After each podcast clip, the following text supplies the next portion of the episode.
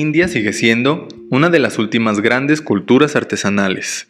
Es una potencia para teñir, estampar y tejer seda, todos representados en al menos una de las 30 variedades regionales estimadas de saris. En la ciudad de Varanasi, a orillas del río Ganges, los tejedores se inclinan sobre telares de madera de la vieja escuela para hacer telares de seda Banarasi, generalmente en rojo brillante adornados con hilo metálico sari y apreciados por las novias.